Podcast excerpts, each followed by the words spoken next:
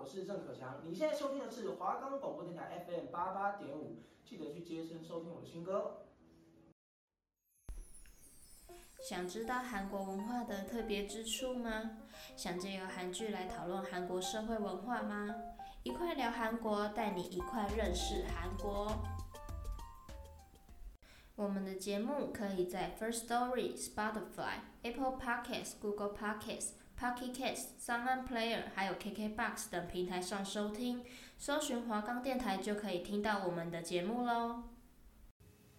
Hello，大家好，欢迎收听第三周的节目，一块聊韩国。我是主持人巧怡。那上周呢，我讲了呃 Netflix 的新剧《少年法庭》，然后也讲了呃。二零一七年发生的仁川女童分尸案嘛，就是非常惊呃骇人听闻的一个分尸案。那我这一周呢，还是要继续把呃讲这个新剧，因为其实这个新剧非常值得大家去探讨。它这一部剧呢，不管是法律，不管是里面的角色，或是整个剧情之后想要呃导演想要透过这个剧情告诉大家，其实都是。非有非常大的一个含义。那我今天想讲的是它里面剧情的一些呃事件。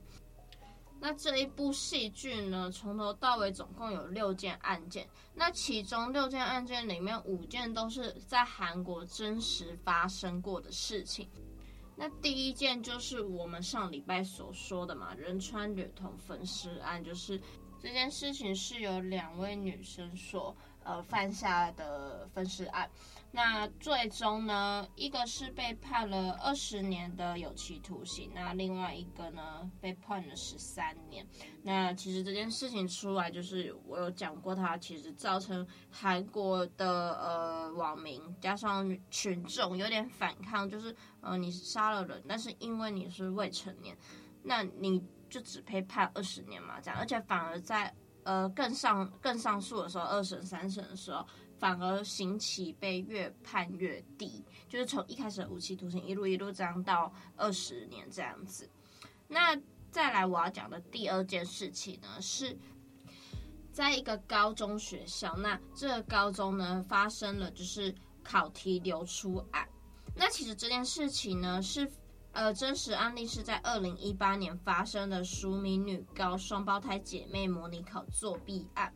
那我先讲在剧情里面呢，是呃，他们有一个群组，那这个群组基本上都是呃，他们的家长可能都是社会的高官呐、啊，或者是呃有头有脸的那种人。那家境都是非常显赫的，那他们会透过就是看呃在学成绩非常好的，那他们就会加入到这个群组里面，然后考题就会在里面这样子。那接下来我就来说明，就是在真实事件发生了什么事情。那最一开始，就是他们有一个姐妹嘛，他们进去学校之后，他们其实成绩都没有很好，就是在入学的时候，他们第一次的模拟考，一个是。呃，第五十九名，第另外一个是一百二十一名，但是到高一下学期的时候，他们的成绩却直线上升，而且上升的幅度是非常大，就是他们分别一个到第二名跟第五名，就到高二上学期的时候呢，他们两个人呢直接冲上就是文组跟理组的第一名，就是两个人都得到第一名。那其实由于就是呃这两个姐妹她们的爸爸是这一个学校的教务主任，就是所以大家会觉得嗯很奇怪，因为你学你学生成绩进步有可能进步到这么夸张吗？你从直接从五十九名甚至是一百二十一名，你就直接经过这几年时间，你马上冲上第一名，所以呢开始有呃就是家长觉得你。是你们学校是不是有泄题这件事情发生？所以呢，开始就是请愿要检警去调查。那最一开始呢，就是教务主任跟校方都是全面否认的。但是后来呢，警方有在这两个姐妹的书房内，就是搜出就是标明试卷的题号啊，跟对应答案的的便条纸。然后而且呢，就是这两个姐妹的答题卷。很多题都是跳过解题过程，就是等于说，比如说我们数学要可能要算算式嘛，可是他们没有算算式，他们就直接写答案出来，然后直接写出正确答案，然后其中呢，它这个跟剧情里面有一样，就是因为这个考试卷有更改过题目，但是他们写出的答案呢，却是就是在更改前那一题的答案，所以其实这件事情就非常奇怪啦。你你如果是写错就算了，可是你却是写到更改前题目的答案，那其实这些证据基本上都是非常有力的证据。那他爸爸。跟这个双胞胎就是依旧是矢口否认嘛，甚至哦，而且还在开庭的时候，双胞胎还对旁听席的记者比中指，就这时候就是被法官训斥，可是他却他们两个却就是当庭直接就是开始骂人啊，说要杀死这个记者。然后最后呢，由辩护律师陪同，然后向记者道歉。但其实，呃，这件事情出来之后，因为其实牺牲非常多人的权益嘛，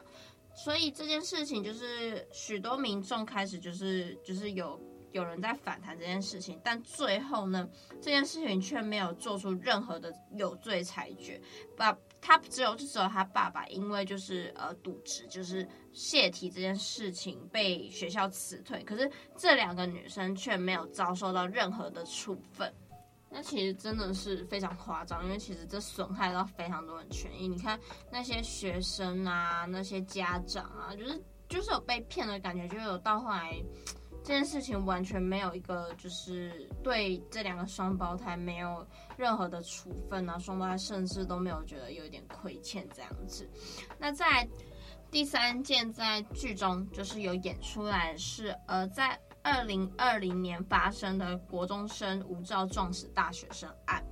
那就是在在剧情里面呢，是他们一群国中生，那他们仿照身份证、驾照去租车，结果无照就是无照撞死了人这样子。那其实呃剧中剧里的剧情跟现实事件还是这个事件是有一点落差的。那在现实事件里面呢，是呃有八名的国中生、国二生，因为他们玩游戏打赌，所以他们联合偷走租车行的小轿车，就是。我们剧里面他们是伪造嘛，伪造就是身份证。可是呃，真实世界里面是他们去偷租车行的小轿车，然后呢无照上路，就一路从首尔开向大田。但其实他们在开的过程中，就有被巡逻的警察查出这一辆车是失窃的赃车，所以他们就开始去追捕他们这一辆车嘛。那追逐中呢，赃车就是失控，就撞上一名就是卖外卖的一个。打工的大医生，就这个大医生直接当场死亡。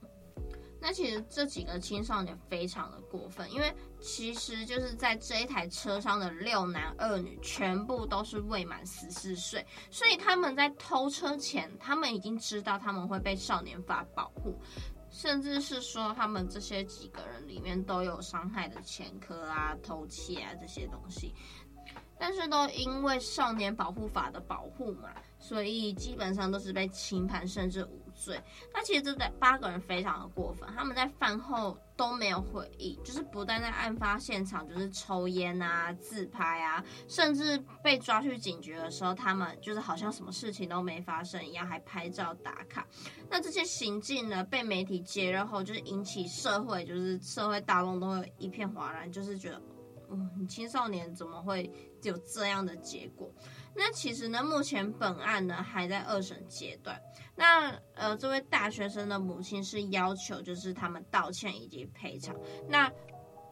到现在呢，这些呃犯罪的家属都没有回应他们，所以。我觉得就是家属也有问题啦，然后我觉得这些青少年也有问题。那这跟剧情比较有一点出入，因为在剧中的这个被撞的人是有先送医，然后到后来急救，就是一段时间无效之后死掉。那其中就是呃这一群就是无照的青少年是。他们一开始就是其中一个人，一个人被撞，就是一个人就是去撞那些安全岛类似那种东西，然后其中一个人就是变成植物人，这样就是跟现实中是有点出入的。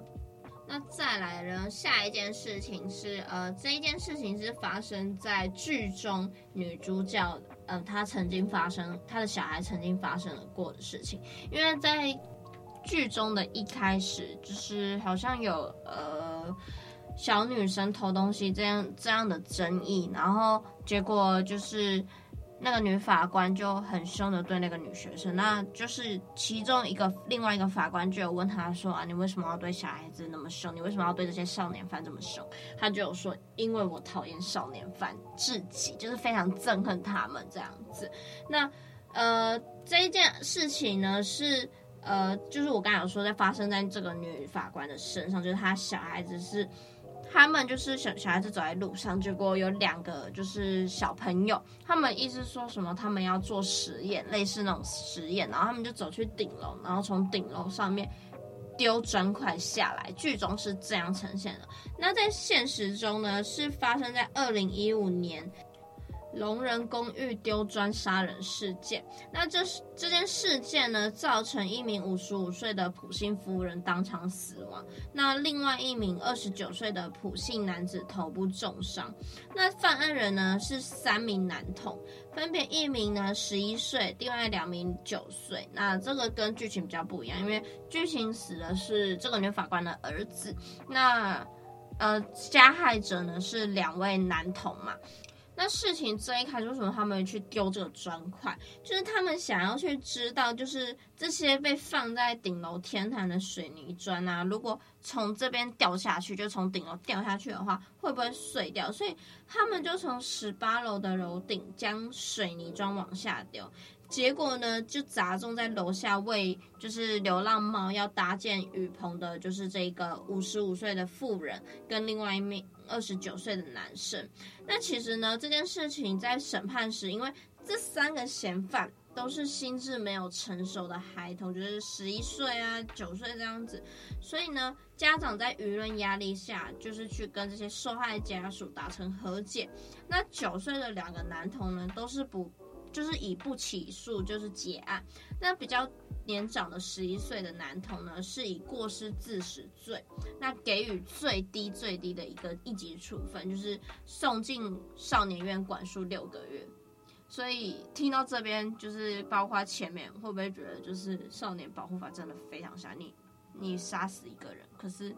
你你只被管束六个月，甚至无罪，就是白白的生命就这样浪费，可是。你却没有得到任何的，就是也不是说没有得到任何，就是你反而就是被罚的那么的轻，这样子就是非常的不公平啦。我觉得对人命非常的不公平。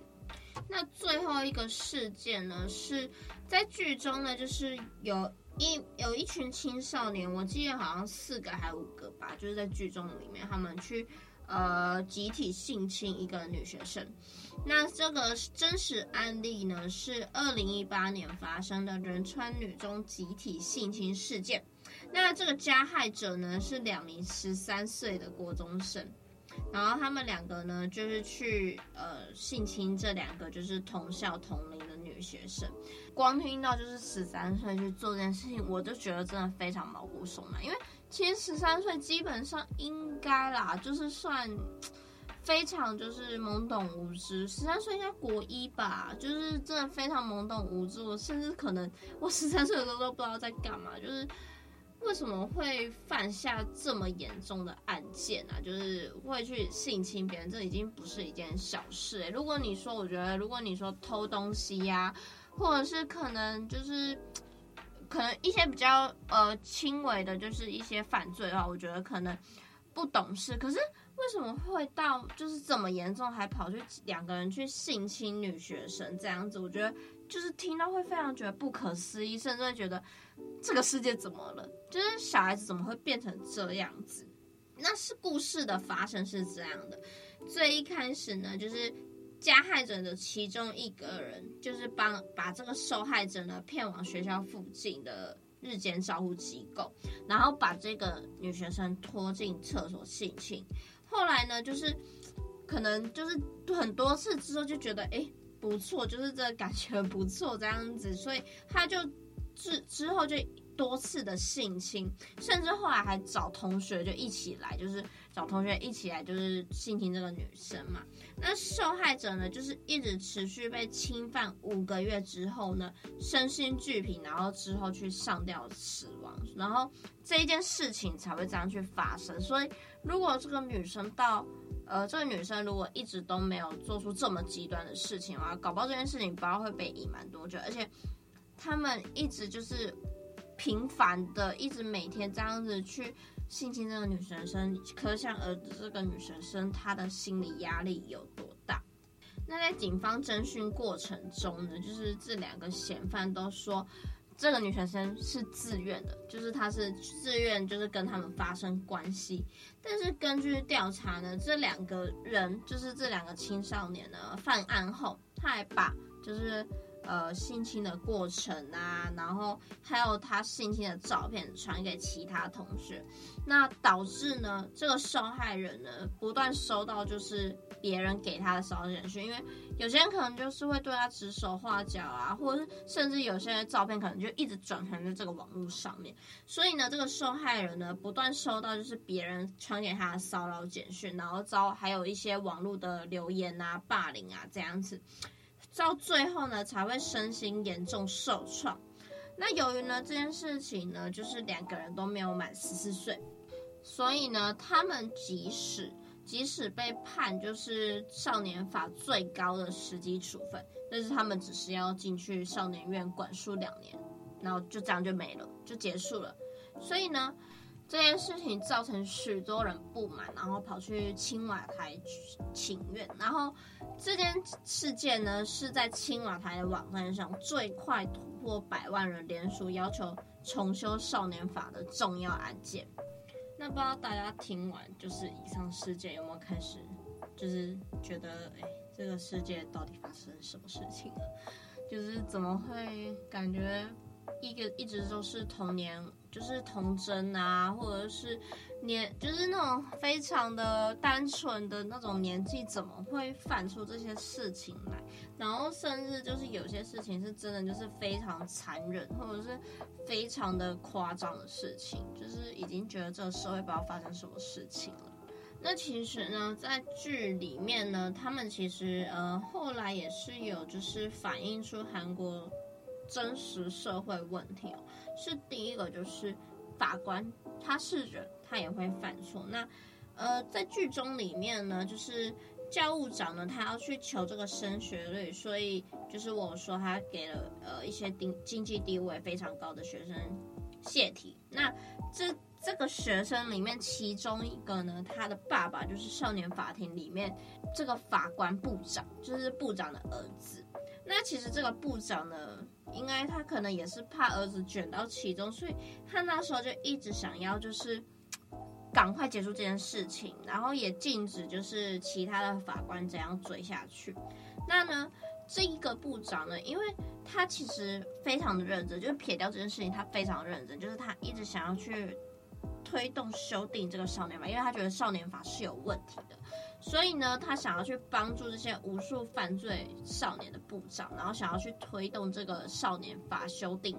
就是之所以呢，他为了修订，因为你要去修订这件事情，你必须要去从政嘛，就是一个是最快的方法，因为你如果称身为法官，你这样一直去跟政府讲，其实是没有用的。所以他那时候是想说，他要去从政，因为他从政了之后，他就可以去修订这个法案。那结果接案了之后，他发现他的儿子去涉案了。结果呢，他就一直想要去掩饰，就后来被就是这个女主去揭发嘛。那在揭发后呢，其实这也是一个剧情拍摄的一个呃点，就是他们两个女主跟这个部长两个就站在一个非常大的匾额上前面讲话。那这个匾额上面是写着“公民正大”，其实就是 非常的讽刺，因为你就会发现，哎。就是你这个部长做这种事情，就刚好在这个匾额前面，就是这就是一个呃，他们拍摄的一个技巧。那其实这个画面就是非常讽刺啊。所以呢，这时候女主就跟这一个部长说，不能因为要看圣经偷蜡烛，就是他们一句话，就是你不能因为你今天要看一本圣经，然后你就去偷这个蜡烛。不管怎样，你的出发点已经是一个错误了。你如果今天想要去修这个法案的话，你这些行为其实造成后来的结果也是不好的啊，就是你给人家的观感都是不好的。那他其实这个部长他也知道，他想要去利用这个不正当的方法去推动修法，会成为就是之前我们我们可能有讲听过的一个呃，应该是说成语吗？还是什么？就是毒树之果。因为在法律学上面，就是他们透过非法手段取得的证据来源受到污染，那么任何从他获得的证据也是被污染的。就是他用这个去跟这个部长讲，就是你即使就是你的呃一切感觉是对的，但是你从一开始都是错的，所以你到后来就会造成你后来的结果也是错的。那其实呢，很多人都会说这部剧呢，它不但是呃。写给感觉他的对象是呃写给嗯少年犯吗？就是感觉在透露这个少年犯的故事，但是也有人说这件这个故事呢是写给大人的剧，对，因为其实呃我们可以从剧中看到，就是不管是呃哪一个事件也好，就是他们大人呢都会想要去帮小孩子辩解，或者是想要去维护这个小孩子，但是其实。这小孩子就是错在先了，所以呢，我们看似其实这件事情是在他的剧情是在围绕就是少年犯的审判嘛，但其实这一部剧呢是写给大人跟整个社会的剧，因为我记得啊，就是像女主她有说过，就是呃，他们少年会犯罪，其实呃不不只是他们的错，而是。整个社会要去承担，大概是这个意思。因为对青少年而言，就是家庭是他们第一个接触的社会圈嘛，所以在发展心智的时候，就是家长一举一动，其实都有对他们会有或大或小的效果。那如果大人呢，可以以身作则呢，就是会对于这些青少年的教育会有正面的感化作用。但是如果在反相反的，在小孩子他们小时候，你没有付出适度的关心，或者是没有去管理他们，就容易去造成这些小孩子的心智缺陷，然后在长大后就是犯下罪行。而且我记得印象最深刻的是，就是呃性侵案那一个那一段的剧情的时候，就是小那个犯罪的小朋友说，嗯、呃，是，哎，他有点意思说是我们的错吗？他说什么？有点意思是说，我们想要变成这样，也不是我们的问题。这样子就是觉得他们也不是有有意愿变成这样子的。再来呢，就是我们也能知道，就是大家最主要在省思什么，就是处罚对于这些青少年是真的有用的嘛？因为在结束审判的时候，呃，剧里面的男法官就很常去问这个女法官说。诶，这些惩罚是真的有用吗？就是想必这也是很多就是 观众会觉得，诶，我们这样去处罚是真的有用，因为其实，嗯、处罚只是对他们的行为造成一些管束，可是有些人不一定会真的觉得他们做错了。那根据就是我刚才前面有讲的韩韩国的青少年保护法嘛，就十三十四岁的少年犯不会坐牢，那少年犯。这些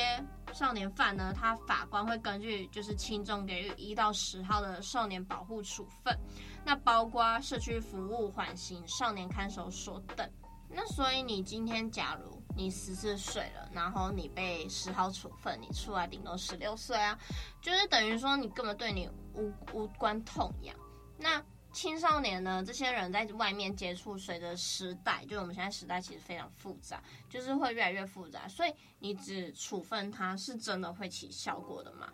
所以应该是说，就是少年犯他们的教育应该是长久的课题，就是大家都在讲说，其实应该是这样，就面对犯了错的青少年，应该要重视他日后的教化感化，才会让他们知道错。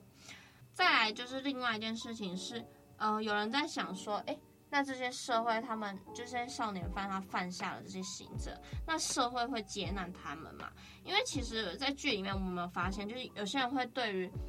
少年犯有一定的刻板印象，他们就会觉得，诶，你就是做错事的人啊，你就是